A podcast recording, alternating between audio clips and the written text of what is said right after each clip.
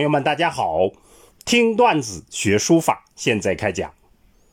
上次我们讲了《富山论书》的段子，“古咒真行草隶本无差别”。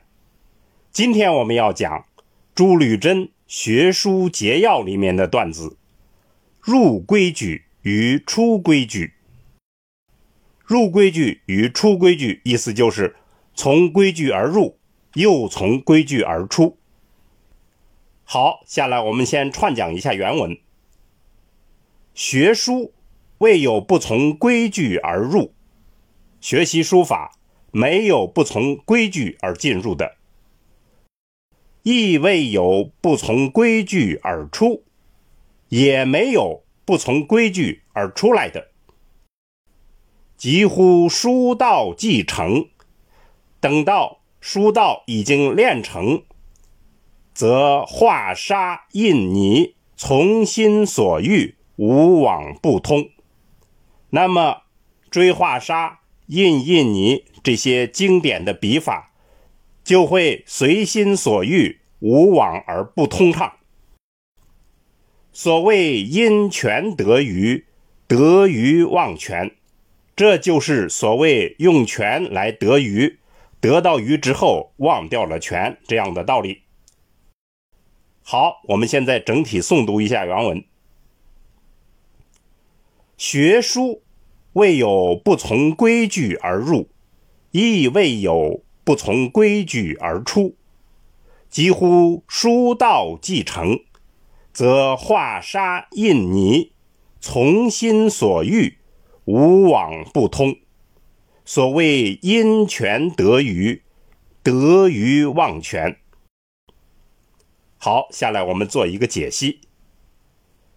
作者认为，学习书法的基本规律，就是要进入书法的规矩。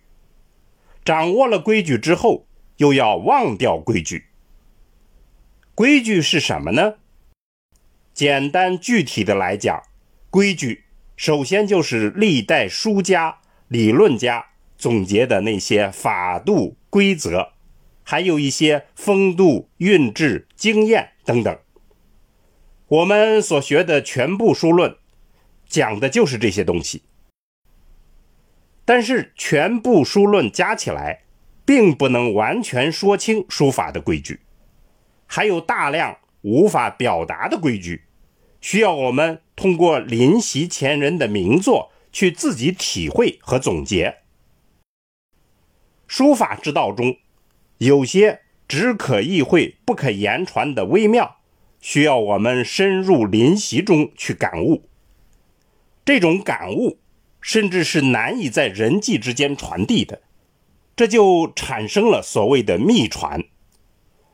秘传的关键，不仅是对外的保密，更重要的是说，要用难以规范的感悟方式来传达感悟。历史上有很多秘传，其实是借用了诗句、禅语这些灵动悟性的符号方式来传递的。这表明书道的传递与诗意、佛法的传递有相通之处。以上说的这些规矩，既是有限的，又是玄妙的，故而我们要提醒大家的是，第三种有明晰的条理框架。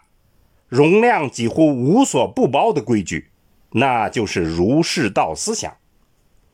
所有的书法规矩都是建立在儒释道思想基础上的。这个大规矩可以帮助我们解决书道的终极规矩。进入这三种规矩，再忘掉它们，用自己的真情性去任意挥洒，因为书法。是个人的情性之作。如果不走出规矩，书法就不成其为艺术了。所以，我们今天段子的结论就是：一入一出，这才是书法学习的全过程。两个环节不可偏废，同等重要，请朋友们仔细琢磨。听段子学书法，我们下次再见。